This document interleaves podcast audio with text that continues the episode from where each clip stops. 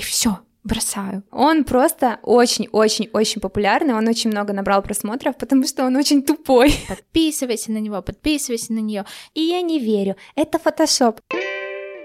Привет, это Люба, и мы тут болтаем про маркетинг. Ко мне в гости приходят маркетологи, СММщики, продюсеры, блогеры и предприниматели. И мы обсуждаем нашу работу в digital. Сегодня мы будем болтать с Настей, ТикТок и Ютуб блогером с аудиторией более трех с половиной миллионов подписчиков. Ребят, нам будет очень приятно, если вы поставите нам звездочки в Apple подкастах и сердечки в Яндекс Музыке, а еще круче, если оставите комментарий. Это очень помогает развитию подкаста. Настя, привет! Привет! Давай начнем с того, что ты расскажешь немножко про себя. Меня зовут Настя Эмимур, и я живу с проклятой куклой. Ну, это так, шутка, но она оживает у меня в роликах действительно.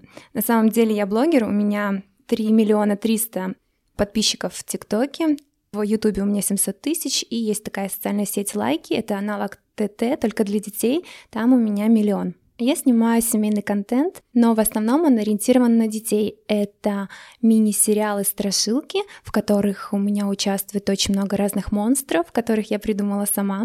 Расскажи немножко от себя.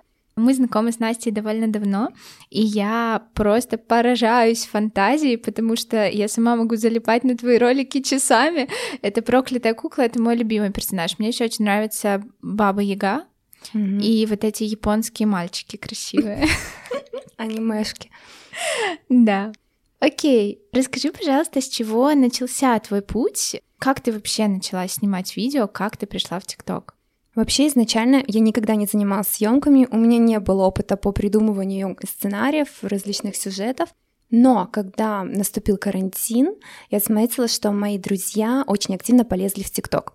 Я как бы сначала просто решила его поюзать, смотрела разные видосы, а потом заметила, что очень много можно получить охват на видео. Ну и решила по приколу снять один ролик и выложить его в ТикТок. Я была уверена, что сейчас он взлетит в, там, до космических высот и разорвет все. Это был ролик про то, как я мою улитку. Но он 300 просмотров даже не набрал. Но на этом я не останавливалась. Я засела на балконе и начала снимать различные фокусы, различные тренды. На тот момент это было популярно, тем более, что я вообще не знала, с чего начать, я не понимала, что я хочу делать в ТикТоке. Но потом я приобрела лампу и перебралась в зал и решила, что мне неинтересно снимать вот эти тренды и фокусы, мне вообще все вот здесь сидит.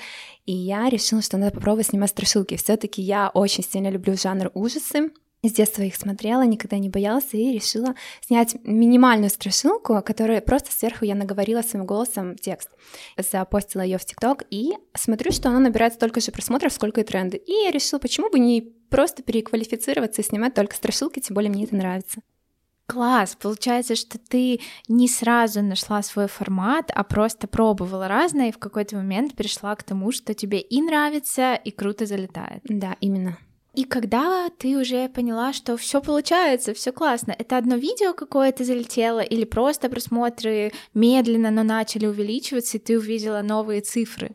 Да, это случилось абсолютно неожиданно. Изначально я снимала страшилки, я брала полностью готовые страшилки из интернета. Это были либо истории, текст которых был написан, либо просто готовое видео. Я просто переснимала их на свой лад. А в итоге они все закончились. И я поняла, что все, мне некуда больше деваться, остается только придумывать их самой. И тогда я написала первую страшилку самостоятельно. Она называлась «Соседка Зоя».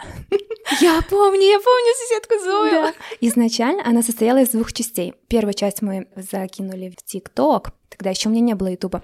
И на следующий день запостили вторую. И вот вторая часть она разорвала. Она сразу набрала миллион и просто не останавливалась. И мы были в шоке с мужем. Мы просто ходили и не знали, что реально такое может быть. Это были наши первые миллионы просмотров. И после этого я решила, что этой истории нужно продолжение. И я написала еще четыре части и тоже их запостила. И каждая из них набирала от миллиона. И сейчас на данный момент эта страшилка, она набрала уже порядка 10,9 миллионов на данный Офигеть. момент. Офигеть. Вот после этого я поняла, что все, страшилки это мое, и мне это нравится. Чем жестче, тем круче. Но при этом я снимаю добрые страшилки. Всегда будет хороший финал. Никогда ничего плохого в конце. И они больше для детей. Да, Тем более я не преследую цели напугать, я хочу заинтриговать в этом страшилке, потому что идет в сюжете такое напряжение нарастает, там соседка Зоя забрала ключи от дома, ну то есть вот таким голосом, но цели напугать у меня нет ни в коем случае. Про соседку Зою окей, а когда у тебя начали появляться первые вот такие прям выдуманные персонажи с историей, как э, Катя и Света, это две сестрички, Злая бабушка, похожая на бабу Ягу, и моя любимая проклятая кукла. Еще же есть Самара. Самара, точно. Самара — это самый любимый персонаж у детей. Я сейчас редко с ней снимаю, так как я считаю слишком детским. все таки я, конечно, на детей ориентируюсь, но хочется, чтобы страшилки были доступны, ну, и поинтереснее, и немножко даже для взрослых. Вот, поэтому Самару мы пока забыли.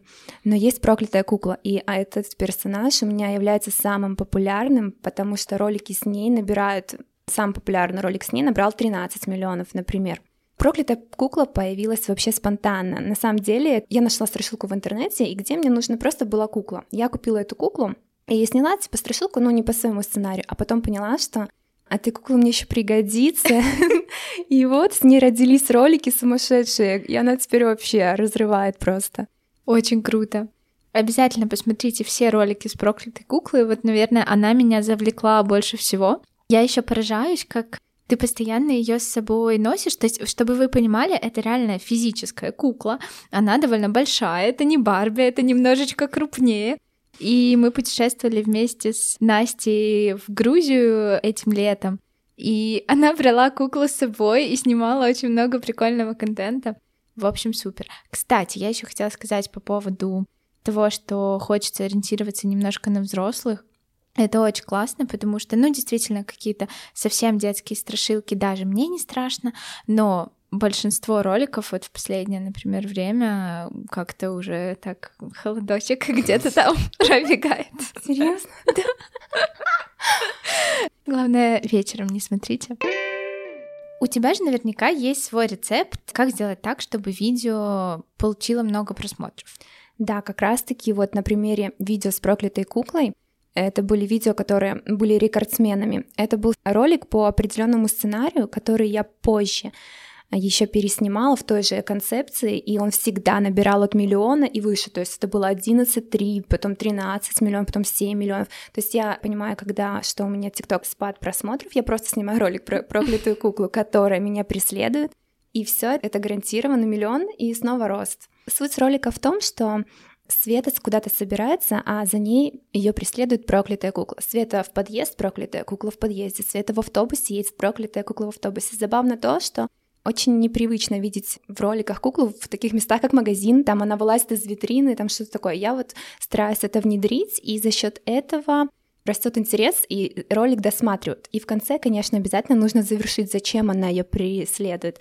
То есть весь ролик люди смотрят, думают, что ей надо. А в конце оказывается, что это либо, ну, всегда финал разный, это либо Света забыла шапку надеть, либо паспорт, когда мы улетали в Египет, либо маску там, ну, в общем, какой-то обязательно сюжет должен быть закончен, какой-то конец. Давай поможем тем, кто тоже хочет стать крутым в ТикТоке. Расскажи пять фишек, которые должен сделать любой автор, чтобы вот прям видос залетел? В первую очередь для тех, кто только входит в ТикТок, я рекомендую все-таки не скакать по жанрам, как я это сделала изначально, потому что я потеряла полгода на том, что я искала себя а сразу определиться с тем, в каком жанре вы хотите снимать. Если это будут разговорное видео, на какую тему это будет кулинария или это будет бэкстейджи каких-то видео. Ну, в общем, это должен быть один жанр. Нельзя чередовать одновременно «я рисую картину» и танцы, потому что алгоритмы ТикТока запутаются, и они просто не дадут просмотров ни на тот ролик, ни на этот. Вам нужно определиться и снимать только в одной концепции, в одном направлении. Это первое. Второе. Очень важно создать себе запоминающийся образ — потому что в ТикТоке уже очень много авторов с очень большой аудиторией, и вам нужно с ними конкурировать. Для этого вас должны запомнить, чтобы у вас э, выросла своя аудитория, вас должны знать в лицо или ваш образ, или вашу манеру общения, если вы не показываете лицо. В общем, должна быть какая-то фишка. Третье — это при съемках, создании ролика очень важно первые три секунды удержать внимание. Вы же сами знаете, что когда зритель листает ленту, если его не зацепило, то мы пролистываем дальше.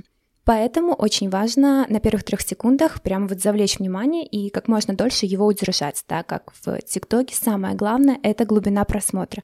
Чем больше у вас будет глубина просмотра, тем больше рекомендаций получит ваше видео.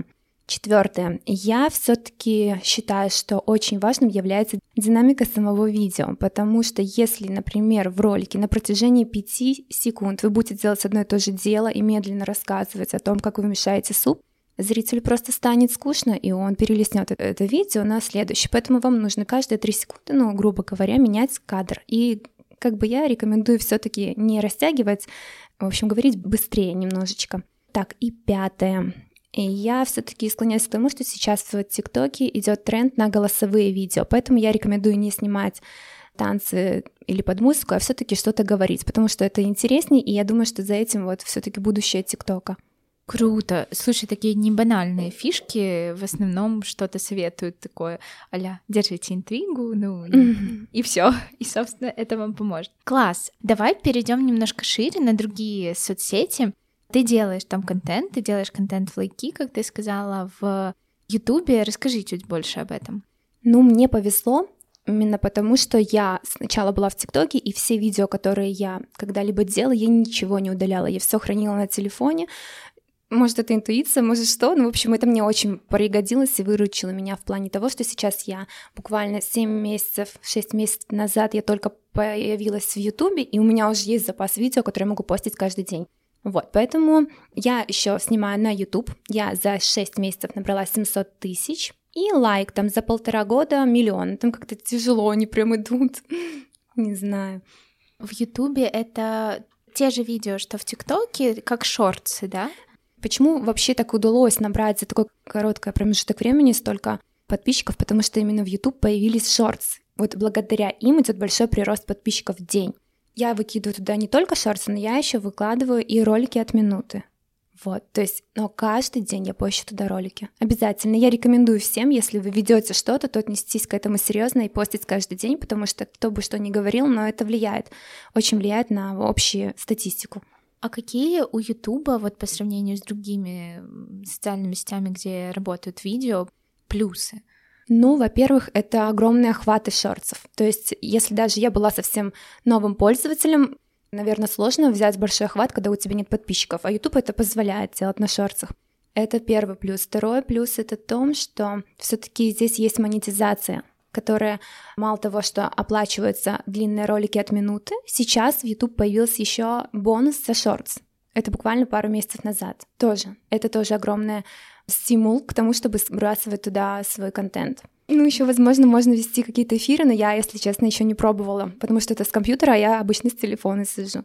Ну да, монетизация, наверное, такой, ну прям логично, что когда есть мотивация в деньгах, и учитывая, что столько времени тратится на съемку этих видосов, конечно, намного легче залить в YouTube и получить за это что-то, чем залить в ТикТок и надеяться на лучшее, но лучше залить и туда, и туда. Но сейчас, буквально пару дней назад, я заметила, что у меня в ТикТоке в отделе сообщения появился маленький значок подарочков. То есть сейчас люди могут дарить подарки ну, за видео в сообщениях как-то. Я не знаю, как это работает еще, но вот появилась в Беларуси. Раньше у нас не было такого. Но монетизация в ТикТоке есть только, наверное, в Америке. Вот, может, когда-нибудь дойдет до нас, но я пока ничего про это не знаю. Расскажи, на какие соцсети ты планируешь делать акцент? Вообще, какой у тебя супер план? Я не собираюсь останавливаться на том, что у меня есть. Пока что у меня есть четыре соцсети, я буду развивать их одинаково, то есть никакую я не буду обделять вниманием, скажем. У меня есть цель в Ютубе добрать миллион подписчиков. И я сейчас буду к этой цели идти, идти на пролом. Вот. Конечно же, все равно я буду вести ТикТок. То есть у меня вообще в идеале в ТикТоке, чтобы было 5 миллионов. Это моя мечта. Ну, пока только 3, но он растет, но медленно. Ни одну соцсеть мы не будем обделять видео. Продолжать в том же духе. Давай поговорим про деньги. Всегда такая самая интересная, мне кажется, тема.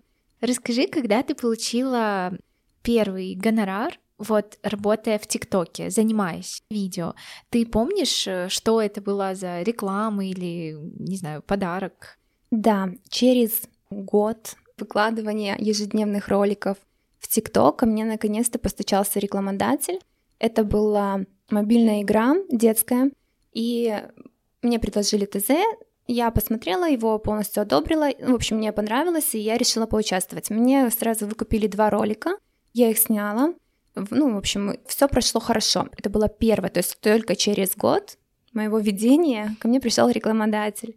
А в Ютубе, получается, это происходит все намного быстрее именно за счет монетизации, первые какие-то да, доходы. Но чтобы получить монетизацию, есть тоже ряд условий в Ютубе, которые нужно выполнить. Например, минимально это, если я не ошибаюсь, я просто уже не помню, это 400 тысяч часов нужно набрать у себя просмотров, чтобы как бы она была одобрена. Какие там еще, я не помню, если честно. Ну, сложные, короче. Не так, что со второго дня ты... Ну да, не сразу. Ты начнешь. Слушай, офигеть, целый год. Mm-hmm. А у тебя было когда-нибудь такое вот на протяжении этого года, по сути, ты же делаешь, делаешь, стараешься, ты тратишь на это уйму времени. Я просто знаю, как Настя снимает. Я видела эти огромные списанные блокноты в сценариях, подготовка. И ты же все делаешь сама, без команды. Ну, Саша, муж иногда помогает, но в любом случае это все самостоятельно. У тебя не было такого, ай, все, бросаю.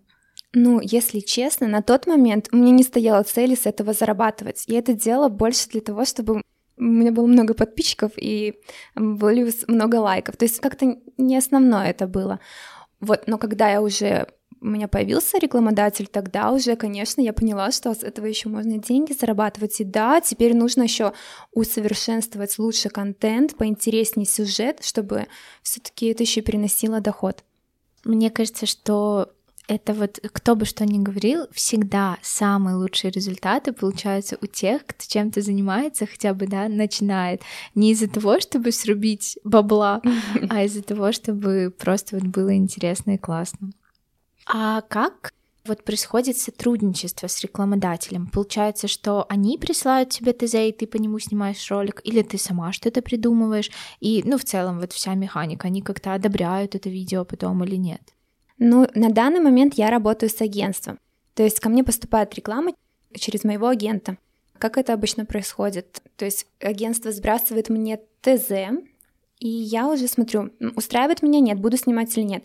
Если все да, если все хорошо, то да. Мы оговариваем стоимость, и когда уже все подтверждено, я начинаю снимать ролик по ТЗ. После я отправляю его на одобрение. Если они не вносят никаких правок, то мы договариваемся о дате публикации, о описании в профиле, там, о ссылках и все такое. Все, и публикуем. То есть все довольно да, просто. просто. И как работает реклама в таких видосах? Ну, например, я не снимаю прямую рекламу, у меня в основном идет интеграция рекламы в моих видео, то есть я вставляю что-то, что нужно прорекламировать в них. Ну, то есть это как нативная больше даже реклама идет, чем... Ну, я делаю акцент все равно. Если, например, было у нас приложение, обратилось к нам, они сначала купили у меня один ролик, я сделала рекламу, там прямо я делала акцент, что вот это круто, и рассказывала про него, но все равно это было в контексте сюжета, не просто вот это приложение, смотрите, покупайте. Нет, вообще, это было типа Света там что-то делает, а почему он это делает? А потом оказывается, что вот она это делает, потому что она выполняет задание в приложении. Вот, и мы сняли и отправили, запостили, короче, результаты были хорошими, у меня выкупили еще 6 роликов сразу. Круто. Мне кажется, что это работает, потому что в основном, ну, блогеры так сейчас ленятся, кажется, что массово вся реклама — это «Привет, вот игра», если мы там говорим про какие-то онлайн-игры, например. Вот игра, в нее так классно играть, ты получаешь много бонусов, ну вот и все такое, и все. А ты придумываешь э, вокруг этого, обрисовываешь какую-то особую историю, поэтому, мне кажется, рекламодатели приходите к Насте. Короче. Вот. Просто важно, если я снимаю рекламу, чтобы мой зритель не понял, что это реклама, потому что просто никто не досмотрит видео, а мне важно большое набрать количество просмотров. Что не просто я сняла рекламу, вот я это сделала, а мне нужен результат. Я хочу, чтобы ее просмотрели столько же людей, сколько смотрят мои стандартные обычные видео. Угу. Хорошая цель на самом деле. И рекламодателям, и тебе получается плюс. А как считаешь, э, еще не поздно заходить в ТикТок и становиться блогером? Я считаю, что нет. Просто что это будет немного сложнее. Нужно быть реально подготовленным, так как реально уже в ТикТоке очень много авторов, очень большая конкуренция. Но не поздно. Почему? Если снять хороший ролик, то он ну, не может просто не залететь. Может не сразу, но в любом случае потом творчество заметят. Я думаю, по-любому. И не обязательно, получается, начинать, ты сказала, хорошо подготовленным, но это же не в смысле там с супер оборудованием, камерой. Абсолютно там... нет, вообще. То есть я снимаю все на телефон и бегаю по дому с лампой одной и при этом у меня нет микрофона, хотя мне делают замечание, что мне бы неплохо звук наладить. Но я считаю, что основное в моих видео — это сюжет, это не то, в какой я обстановке это снимаю. Я снимаю в однокомнатной квартире, где у меня висит белье на вешалке сушится, я ничего не убираю, никогда не делаю не настоящую картинку, я снимаю в тех условиях, которые есть, и всем реально все равно, что вокруг им главное сюжет, главное герои какие, и как они играют, и что будет в конце. А сколько времени, вот если так примерно собрать, у тебя уходит на съемку одного видео, и в принципе, насколько плотно в твоей жизни живет вот эта съемка видео, как, как долго, как много ты этим занимаешься? Сейчас я уже разработала себе график, по которому мне реально комфортно. Раньше я ну, не попад. Пришла идея, записала, сняла, и вот так ну, не могла себе позволить, не знаю, как бы спокойно в магазин выйти, потому что все время была занята. А сейчас я решила, что я буду снимать сразу по 5 серий за один день. То есть я пишу сценарий на 5 серий сразу, там это занимает, ну, час-два максимум. Потом я начинаю снимать, и съемка 5 серий по 30 максимум 35 секунд, занимает э, от 2,5 до 4,5 часов. После этого идет монтаж. Монтаж занимает примерно 2-2,5 часа, и это все 5 серий. Ну, грубо говоря, я снимаю либо один раз в неделю, либо два раза в неделю, и все, остальное время могу отдыхать. Меня это полностью устраивает. Класс! Мне кажется, мы сейчас замотивировали заходить в ТикТок. Давай внесем немножечко негатива. Какие ты видишь минусы в том, чтобы быть блогером? Вот конкретно в ТикТоке, например. Ну, вообще, я не вижу минусов, потому что это все-таки творчество, а как творчество может быть минусом. Но единственное, что бывает, люди очень эмоционально реагируют на то, что, ну, вот я так старался, я выложил ролик, а у меня так мало просмотров. Может быть, только в этом, что сама эмоциональное состояние человека, потому что я сама такой была, и сама очень переживала, и прям до нервных срывов почти, что как, я так долго снимала, и ничего не получается. Но я все равно рекомендую не получается сразу, но получится потом. Не бывает такого, что вы что-то делали очень упорно, большим трудом, и оно не принесло никаких результатов. А в остальном минусов нет. Блин, ты такую фразу классную сказала. Я ее просто обожаю, я себя ей всегда мотивирую. Если ты прям супер сильно стараешься и просто постоянно пытаешься что-то делать, у тебя по-любому получится. Рано или поздно получится. А что по поводу хейта? Его нет в ТикТоке, его мало, много. Ну, если честно, я не часто сталкиваюсь с хейтом. У меня детская аудитория в основном. Комментарии, как минимум, пишут, взрослые так не особо. Дети добрые, они не пишут плохого. Ну, конечно, бывает что-то, но я абсолютно к этому ровно отношусь, потому что я понимаю, насколько эмоционален ребенок и без обид вообще. А раз минусов мало, расскажи, пожалуйста, про плюсы которые есть в том, чтобы быть блогером. Я понимаю, что их масса, но, может быть, есть какие-то твои прям любимые. Ну, если брать ТикТок и набрать в нем много-много подписчиков, то есть плюс в том, что можно растить остальные соцсети за счет перегона трафика. Но у меня это не очень получается, как я не старалась в эфирах детям говорить, что у меня в Инстаграм там выходит раньше, приходите. Нет, все равно. Но тем не менее, какая-то часть у меня все равно рост Инстаграма идет через ТикТок. То есть в целом это рост остальных соцсетей, скажем. Второе — это, конечно же, развиваем креативность, наше мышление, творчество. И я думаю, это, наверное, самый главный плюс. Ты можешь что-то снять, выложить на всеобщее обозрение, и если это зайдет, так еще и быть гордым собой. Вот. И еще плюс в том, что у тебя появляется своя аудитория, которая тебя уже знает, тебя любит в большем случае. ТикТоке есть еще есть такая вещь, которую я не замечала в других соцсетях, это то, что сама площадка очень сильно помогает авторам. Например, я состою в сообществе талантов косплея, и у нас есть свой чат, и там у нас есть один куратор, который может решить вопросы. То есть, если, например, возникают какие-то вопросы, просто пишешь в чат, вот у меня там видео там висит, не идет, типа заблочили, почему-то то Он всегда просматривает, он помогает, дает ответы. Тем более там очень много уже ребят, которые обмениваются своим опытом и, ну, тоже помогают в решении каких-то вопросов своей колокольни. Ну, в общем, в других площадках я не видела такой поддержки. Слушай, я вижу в ТикТоке постоянно, как блогеры крупные и не очень снимают видео друг с другом. Ну, то есть один блогер приходит в ТикТок другого и снимают какое-то совместное видео без всяких там подписывайся на него, подписывайся на нее. Нет, но из-за того, что есть известное лицо, как-то, наверное, происходит перелив аудитории. Я знаю, что у тебя в одном видео засветился Влад Кобяков из команды А4. Расскажи, был какой-то всплеск подписчиков после этого или какой-то супер интерес от детей? Да, мне повезло. И Влад снялся у меня даже в двух роликах. Ну, там, в одном фрагмент, в другом тоже фрагмент. Но прям всплеск, конечно, и просмотры сразу. На этом ролике было много просмотров, но больше было комментариев. В основном были комментарии «Да ладно, это не настоящий Кобяков, и я не верю, это фотошоп». Я, конечно, умирала там со смеха, потому что кто верил, тот писал «Вау, не может быть, где ты взяла Кобякова?» Потом было много комментариев «Вы что, встречаетесь?» Короче, я там из комментариев ухахатывалась. Ну, как бы прилив был просто смысл-то в том, что этот ролик я сняла у себя и выложила у себя. То есть, если бы как бы, возможно, этот ролик бы был бы у него, например, в ТикТоке, то да, мне был бы, наверное, такой прилив, что я бы просто упала в обморок от счастья. Но так как он был только у меня, то да, конечно, не потому, что у меня в кадре был сам Кобяков, у меня увеличился просмотр на видео и комментариев, но как такового прям сильного роста не было.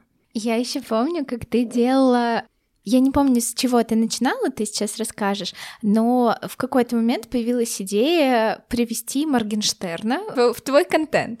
Не настоящего, конечно же, но он получился безумно похожим. Это был какой-то актер. Расскажи про эту историю, как ты вообще это все придумала, зачем и какой был результат. На самом деле это даже не моя идея, это все сумасшедшая идея моего мужа Саши. Он мне просто показывает фотографию один раз на телефоне, говорит, смотри, я реально подумал настоящий Моргенштерн. Я думаю, что ты мне костюм показываешь? Ну не можешь же, ну, типа, думал, может костюм просто, типа, вот сейчас мы кого-то наденем, закажем этот костюм, типа, в аренду и снимем. Ну я говорю, не хочу, не надо. Короче, мы забыли про это, потом он мне опять, ну давай, давай его закажем. Говорю, кого? Его Моргенштерн? Он такой, это не настоящий. И я реально в шоке, говорю, серьезно? На фотке он просто был один в один. В итоге, да, мы договорились, с этим актером. Он к нам пришел, привез свой костюм, он был уже в образе, на нарисованных татуировках, реально, реально был похож. Но, конечно, в определенном ракурсе, просто все-таки есть нисхождение. На фото, наверное, проще, проще быть да. похожим. И, в общем, я расписала сценарий так, чтобы с ним максимально много снять, короче, четыре серии. И то, что без него я сняла заранее, а вот конкретно с ним мы снимали в моменте. Очень классный парень, мне так понравился, ему тоже все понравилось, насмеялись с ним.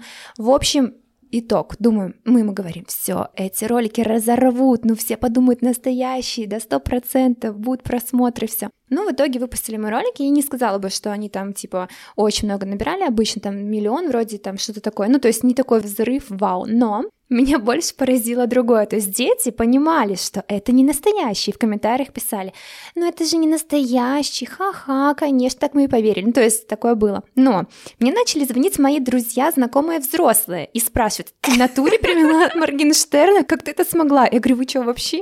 Дети не поверили, а вы куда? Ну что? А они просто, ну, не так, видимо, следят за его творчеством четко, что они его знают в лицо. Ну, видят, похож, похож, и реально думали, что это настоящий. Вот это меня улыбнула, конечно. Очень прикольно. Слушай, а вот когда ты рассказывала про образ Моргенштерна, его вот все эти татуировки, решила спросить, а много уходит времени и денег на грим? Вот твой. Ты же превращаешься в вот этих анимешек, в Самару, ну там как бы парик просто надеть, но в любом случае это же, наверное, и перевоплощаться же надо постоянно. Ну, именно потому, что вот, например, снимая пять роликов, я бы их намного быстрее сняла. Но за счет того, что мне нужно бесконечно переодеваться во всех персонажей, мне тратится на это полдня. Но мейк мой стоит недорого, это обычная моя косметика, у меня ничего нет сверху, у меня есть грим, но я его не использую, потому что я его просто не могу потом смыть. Мне проще пудрой и тенями сделать не особо, если бы я была косплеером или визажистом, то я бы делала акцент. Но я на самом деле не очень это делать умею. Максимум, на что я трачусь, это на цветные линзы и парики, которые я постоянно подрезаю под мальчиков. Вот.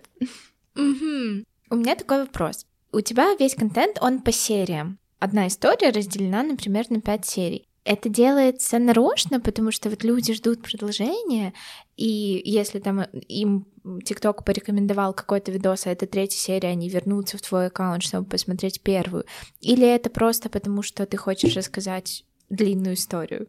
Ну, я не знаю, насколько это помогает. Вот то, что ты сказала, что они посмотрели третью и ищут первую, вторую. Мне кажется, что это тоже работает. Но я это делаю не для этого. Я просто для своего удобства я снимаю сразу пять мне проще 5 в одном сюжете, чем 5 отдельных видео снять. Это будет быстрее для меня. Поэтому так. Наверняка Давай вернемся к персонажам, потому что, мне кажется, это один из ключевых факторов успеха, наверное, твоего контента. Во-первых, их супер много. То есть те, которых я называла, это что я имена помню. Вообще их масса, наверное, ну, штук 15 постоянно появляющихся людей, вещей у тебя, да, монстров у тебя в контенте. Как ты вообще их придумываешь? Если честно, я это делаю только потому, что мне становится скучно с теми, что есть. Мне хочется что-то новое. Я хочу создать идеальный образ парня, поэтому у меня так много мужских персонажей. Хотя у меня есть вот Лерой, например, это мой самый любимый мужской персонаж. Это изначально злой дух, который должен был переносить неудачу в дом. Но так как Света с ним подружилась, в него влюбилась, как обычно, он стал добрым там по сценарию, и теперь он просто спасает ее от любой нечисти, которая приходит. Вот. Я могу брать старых персонажей, например, очень часто появляется Марк, это Светин парень. Это такая история любви, которая никогда не закончится хэппи-эндом, потому что тогда закончится мое творчество. Вот, это только в конце, последняя серия, Света с Марком будут вместе. А так всегда будет то, что мы все знаем, что они друг друга любят, но всегда какие-то преграды на их пути, и они не могут никак признаться, такое вот. Ну, то есть, до последнего будут тянуть, что вот она такая пара, чтобы все зрители смотрели и думали, ну, когда они уже сойдутся, ну, когда... А чем ты вдохновляешься? Потому что, ну, придумать, да, там, Свету и Катю, двух сестричек, это, наверное, ну, просто в разрезе там квартиры, логично, что нужны персонажи, вот есть Света и Катя. Если что, кстати, всех этих персонажей играет Настя. То есть она просто постоянно перевоплощается. А как придумать вот Марка, Лероя, бабушку, которая злобная, Самару?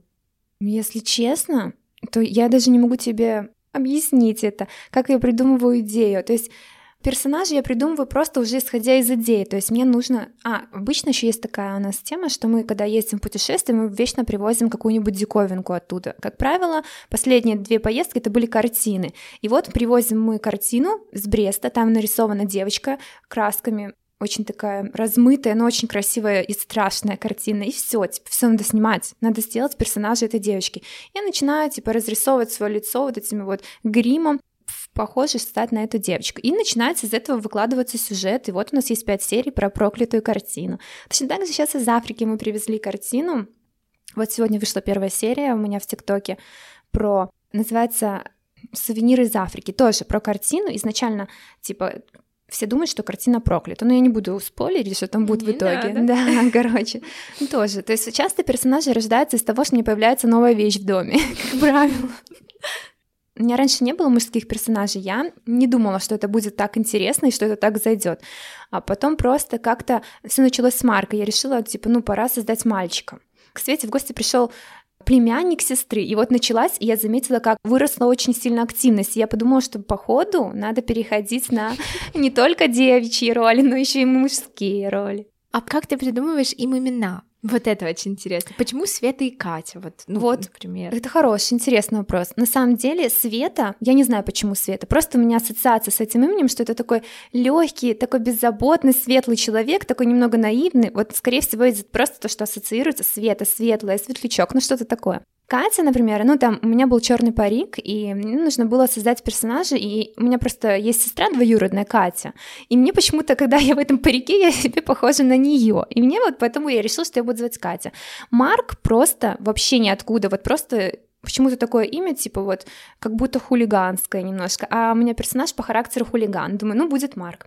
Лерой — это вообще выдуманное имя, это просто мы когда-то давно, я была в Бельгии, и там был один город, он, кажется, назывался Шарль Леро, что-то такое. Ой, это аэропорт. Но еще есть город. А, Он мне так понравился, и я решила, что, типа, раз меня ассоциируется этот персонаж с самым прекрасным, что мне нравится и загадочным, я вспомнила про этот город и назвала это его Лерой, этого персонажа. Но у многим персонажам, например, я не могу дать имена, потому что я не чувствую, какое имя будет у этого персонажа. Например, яркий пример — это проклятая кукла.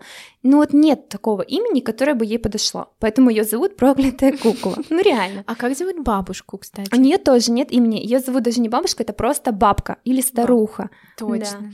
Я вот не могла вспомнить, как ее назвать. Настя, а какие вот в твоем ТикТоке у тебя же лично любимые видео? Ну, или самые прикольные, как ты считаешь? Ну, мне очень тяжело ответить на этот вопрос, но я очень часто, когда мне нечего делать, могу взять и начать пересматривать свой контент, и сама в него залипаю. Но больше всего, наверное, мне нравятся все таки видео, которые у меня с парнями появились, особенно когда там есть Лерой, когда это какой-то сюжет, типа любовная э, Света Марк, ну, мне как-то забавно их смотреть, вот эти видео именно. Там, где чаще всего меняется картинка и более ритмичные, тем мне больше как бы и заходит. Еще у меня есть такие видео, которые я считаю просто дурными. Ну, то есть там такая идея, что я как, ну, как сумасшедший немножко автор. Например, это было видео «Сказка про Колобка», где Света готовила... Света с куклой закончилась дома еда, потому что Катя уехала куда-то там. Им было лень сходить в магазин, они решили приготовить сами. Скребли все, что было, там закидываются носки, короче, в кастрюле поставили в духовку. Через час раздался крик, типа, э, там что-то не помню. Они открыли духовку, в итоге там голова, типа вот эта вот старухина маска, запихана подушка внутри, и получится голова. И спекли колобка, и потом, типа, этот колобок ходил по дому и искал, кого бы сожрать, типа. И в итоге наткнулся на комору Самары. Самара вылезла и, ну, короче, схватила его как мячик от футбола. Ну, там это все так забавнее, чем я рассказываю. Вот это, например, мое самое, мне кажется, тупейшее, абсурдное видео. Или, например, мне еще нравилось видео, где Катя опять куда-то уезжала и сказала, Света, ванна забилась, помой ванну. Света каждый день собиралась помыть ванну, но типа все время забивала на нее. В итоге пришло 4 дня, Свет думает, ну все, сегодня приедет Катя, сама помоет. И в итоге я, конечно, потом отмыла ванну, но там было все, там была тина, зеленая краска, какая-то гниль, там плавал еще пузырь этот, который вечно, ну типа пузырьки из этого шара для ванны. Короче, в итоге из этого э, всего вот вылазит рука, типа, ну, короче, что у нее в ванной завелся водяной. И Света его вытравила, типа, ну, короче, починила там это все, в ванной вантузом походила, и в итоге она его смыла. Ну и потом приходит Катя говорит, соседка с ума сошла, говорит ей ванну водяного смыла. Ну, типа такое. Вот такие вот тупые вот идеи, когда, например, ты что-то не делаешь, например, не выносишь мусор, из этого вырастает какая-то абсурдная ситуация, там мусорный монстр или что-то еще. После нашего подкаста просто все залипнут на твой ТикТок, я уверена, на сто процентов. Простите, ребята, на три часа своей жизни выделите, пожалуйста. Или больше. Ты, кстати, не знаешь, какой длины, вот если все твои ролики посмотреть, Нет. насколько их много? Нет, ну, я думаю, часа три, сто процентов, потому что там их очень много. Может, даже больше, учитывая, что ты снимаешь уже сколько, три года, получается? Два с половиной. Вспомнила свой любимый ролик. Это самая тупая идея, которая когда-то рождалась в голове у моего мужа. Он мне говорит, а давай снимем ролик про невидимого пса. Как? Ну, короче, мы сняли. Этот ролик состоит из трех частей. Он просто очень-очень-очень популярный, он очень много набрал просмотров, потому что он очень тупой. Ну, но очень забавно поднимает настроение. Мне очень понравилось ходить э, с поводком на леске по улице, и на меня люди смотрели как на того вообще. Ну, в общем, ролик удался. А, кстати, а когда вот ты снимаешь э, в парке, например, или на улице, такие же ролики тоже есть, люди смотрят странно, или они уже, ой, тиктокеры? А, вот именно, а, тиктокеры, да. Нет, не странно, вообще обычно. Все уже привыкли. Мгм. Настя, спасибо тебе огромное, что пришла. Мне кажется, мы супер поболтали, ты очень подняла настроение мне, и я уверена, что слушателям. Ребят, желаю всем, кто хочет заходить в ТикТок, миллионов подписчиков. Насте желаю 5 миллионов в ТикТоке как можно скорее, и миллиончик на Ютубе, а потом еще выше. Короче, все супер. Спасибо тебе огромное, что пришла. Спасибо большое. Всем пока. Спасибо, что дослушали. Встретимся совсем скоро в новом выпуске.